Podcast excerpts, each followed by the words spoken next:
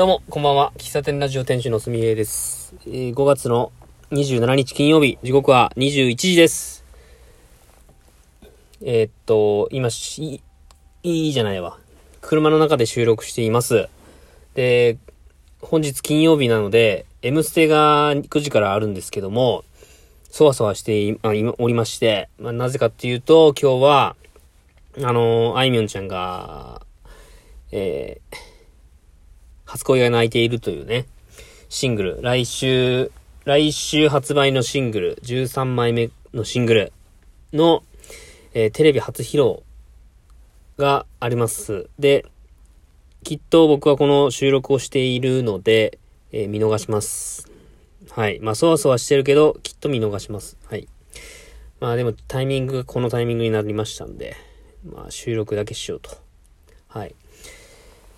えー、っと、こ、今週も終わりましたね。一応、月曜日から今日、今週は金曜日まで営業日でしたんで、土日、明日、明後日は仕事お休みになります。で、今週の目標。まだ、今週は終わってないですけど、仕事の面でいくと、今週の目標は、ご機嫌に、ご機嫌なように働くということを実践してきました。うん。ま意識するのは、相手がいる時なんですよね。で、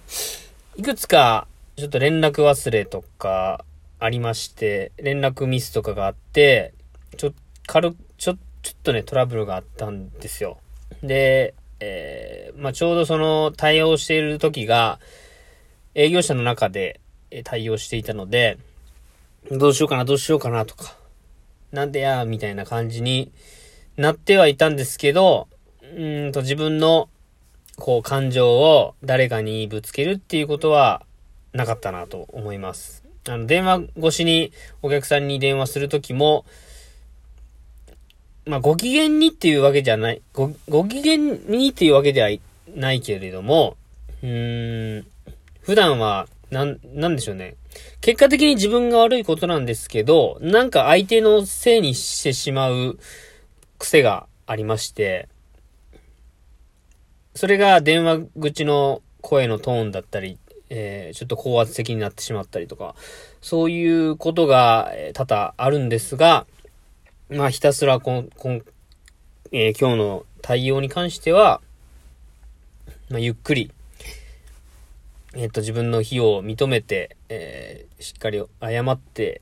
えー、今後の対応を話してっていう風に対応させていただきました。うん。その後は、また、あのー、まあ、お客さんと話して、えー、まあ、結果的には、お客さんにの心配してたことは起きなかったので、まあ、良かったかなと思うんですが、まあまあ反省はしましたね。あそこで、あそこでちゃんとやっとけばこのことを忘れてなければっていうことを振り返った時に、やっぱ自分のせいだなと思ったので、うん、感情的にならず、ご機嫌なように働くということは実践できたかなと思います。うん、で、ご機嫌とはっていうことをね、考えてましたけども、まあ、一つ言えるのは、うーん、余裕を持つということですね。余裕のある体制、体、えー、状態がご機嫌な状態なのかなと思います。まあ、これは一週間考えた末の一つの答えですね。えー、相手にお願いするときも、こう突発的に何か考えて言うのではなくて、こう頭の中で事前にシミュレーションして、こういうふうに伝えようとか、思いながら相手に伝えるとか、あとは、えっ、ー、と、よくね、僕結構急に、急に言われることが嫌なんですけども、急に言われた時も、自分の中で一呼吸置いて、余裕を持って相手に、相手の話を聞くと。で、そこで、うんと、感情を抑えつつ、ゆっくり、ゆっくり聞くと。まあ、わかりました。つってね、ゆっくり聞くっていうことを意識してやってみました。うん。まあそしたら、うん、相手はどう感じてたかはわかんないんですけど、うん、これまで感じていた、なんだろうな、こう、違和感というか、しこりというか、そういったものがあんまりなかったような一週間だ、でしたね。で、一つ気づいた点としては、ご機嫌なように働くを意識しているので、僕が、僕はね、相手、相手がご機嫌じゃない時に、なんでこの人はご機嫌じゃないんだろうかというふうに考える思考にもなった、なりましたね。で、それは、こう自分の言い方が良くなかったのかなとか、この人は今何を、何の仕事をしているのかなとか、うーん、その人と一緒の、一緒の、えっ、ー、と、事務所のにいる時間の間、スタートからね、今に至るまでに、なんかい、い、いけないことしたかなみたいな。なんかそういうところを、鑑みると、鑑が、えー、帰り見る時間ができた。できましたね。うん。これはやりすぎると気を使いすぎて自分が持てないとかね、いうことにもなりがちなので、あんまりこう、相手がイライラしてることに関して、うーん、考えすぎないっていうのも一つの手だとは思いますけども、考えてなかった自分にとっては、今ぐらいがちょうどいいバランスなのかなと思います。自分がご機嫌であり、ご機嫌なように振る舞うためには、うん、やっぱり相手からの、相手から受ける影響っていうのも、こう自分に負荷がないように、うん。だから結構急ぎで物事をお願い、僕が相手にお願いしたら、やっぱ相手もそれに合わせて急いで、えー、もしかしたらご機嫌じゃなくなってしまったりとか、なんでそんなこと急になるのとか、